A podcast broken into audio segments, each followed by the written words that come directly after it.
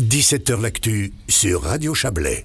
La Satom à Montaix souffle ses 50 bougies ce samedi lors d'une journée portes ouvertes. L'occasion pour l'entreprise de valorisation des déchets de mettre en lumière les nombreux défis à venir.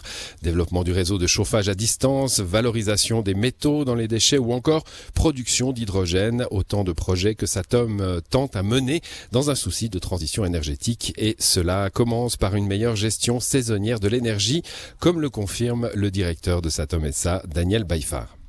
Si on pousse plus loin la réflexion en disant que le déchet devient une ressource, alors c'est assez trivial, il faut le valoriser au bon moment, c'est-à-dire euh, plutôt en hiver quand les besoins en chaleur et en électricité sont les plus importants et en, vapeur pour la grande industrie.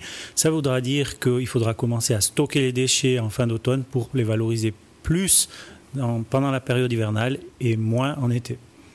Alors la philosophie d'origine de ce souci environnemental a un petit peu évolué avec le temps. Aujourd'hui, on parle pas forcément de souci environnemental, mais de réflexion énergétique et environnementale. Donc déjà là, ça marque euh, un peu la différence.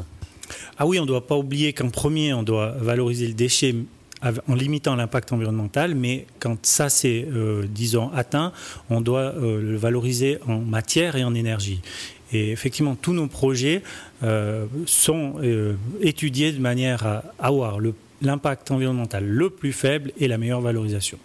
Ce qui pourrait bien représenter en fait aussi la philosophie? Avant, on parlait d'usine d'incinération. Aujourd'hui, on parle d'usine de valorisation. Exactement, et qui prendra un rôle beaucoup plus important encore dans la transition énergétique et j'aime bien dire écologique qu'on affronte maintenant, puisqu'à partir du déchet, on produit de la vapeur, de l'électricité, de la chaleur basse température pour les réseaux de chauffage à distance. On produira demain de l'hydrogène, des biocarburants. Dès lors qu'on aura capté le CO2, on pourra valoriser ce CO2 et produire des biocarburants. Donc l'usine sera au cœur d'un écosystème énergétique euh, au profit euh, de la région différents projets. Parmi ceux-ci, il y en a déjà certains qui sont en route, comme le système de thermoréseau. Euh, on en parle depuis un certain temps, mais euh, peut-être qu'aujourd'hui, il a encore plus euh, d'intérêt, d'impact, de force et de, lien avec la, population. le projet thermoréseau qui pourrait s'étendre à l'avenir, notamment du côté d'Aigle. Oui, ça c'est la première étape. Donc on a déjà un crédit d'investissement de 150 millions qui est approuvé.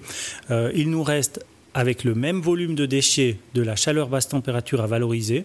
Et euh, l'idée de poursuivre ce réseau sur règle, ça va être concrétisé tout prochainement.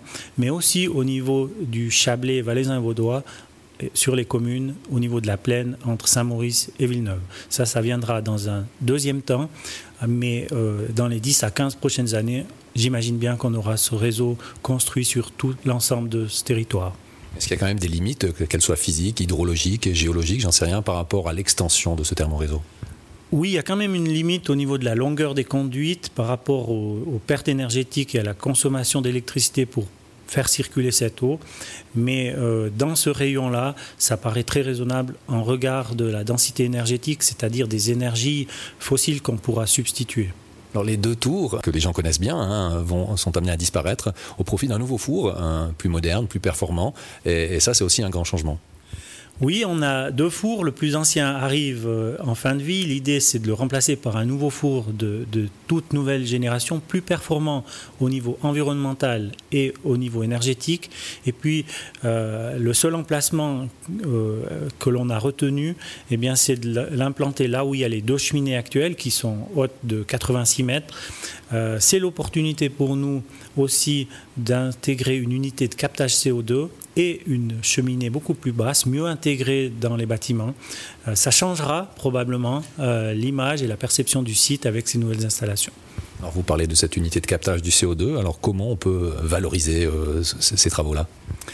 Alors euh, aujourd'hui, euh, on réfléchit déjà à comment stocker et valoriser ce CO2 parce qu'on parle peut-être de 100 000 tonnes par année qu'on pourra capter.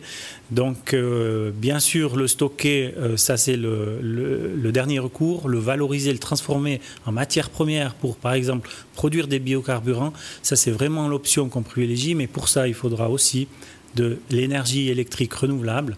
Mais je pense d'ici 10 ans, euh, on aura fait un grand pas collectivement et on sera prêt à affronter ce défi ensemble. Quand on parle d'énergie et de développement énergétique, il y a un, mot aussi qui revient souvent, c'est l'hydrogène. Et là aussi, il y a des projets pour la SATOM. Oui, l'idée, c'est d'utiliser une petite partie de notre production électrique pour produire de l'hydrogène Et au profit des camions poids lourds qui viennent euh, tous les jours ramener leurs déchets, l'idée c'est que quand ils repartent, ils puissent faire le plein à l'hydrogène et donc on aura euh, permis ou offert une option pour décarboner le monde du transport de déchets. 50 ans d'histoire, des projets à venir euh, plus qu'intéressants et enrichissants. on peut dire que vous êtes un directeur heureux?